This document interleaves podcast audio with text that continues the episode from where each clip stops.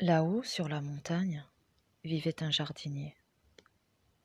Chaque jour, il descendait remplir ses deux jarres de terre au ruisseau de la vallée. Puis, il remontait le chemin escarpé qui menait à son jardin en haut de la colline. Ses jarres pleines accrochées aux deux extrémités d'un bâton qu'il portait en balancier.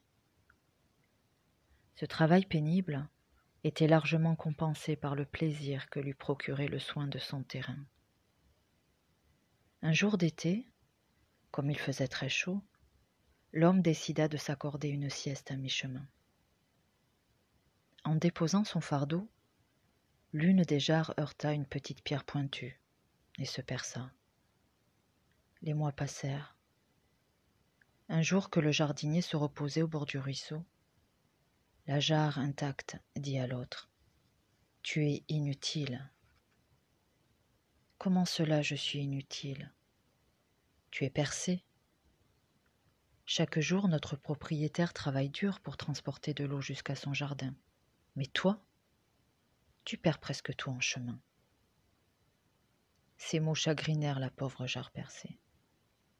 Le lendemain, elle se confia au jardinier. Je me sens si triste. Et pourquoi donc, mon ami? Parce que chaque jour, vous me remplissez d'eau, et vous ne ménagez pas votre peine pour gravir la montagne. Mais moi, j'arrive au jardin presque vide. Tu es percé, c'est vrai, lui répondit le jardinier.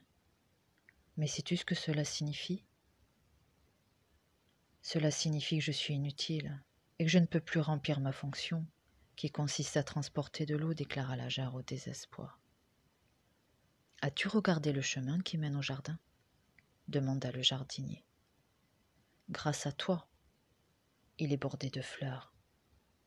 Quand j'ai compris que tu étais percé, j'y ai semé des graines. Maintenant, c'est un chemin magnifique, et ces fleurs colorées offrent aux abeilles leur nectar. Et tu appelles cela être inutile?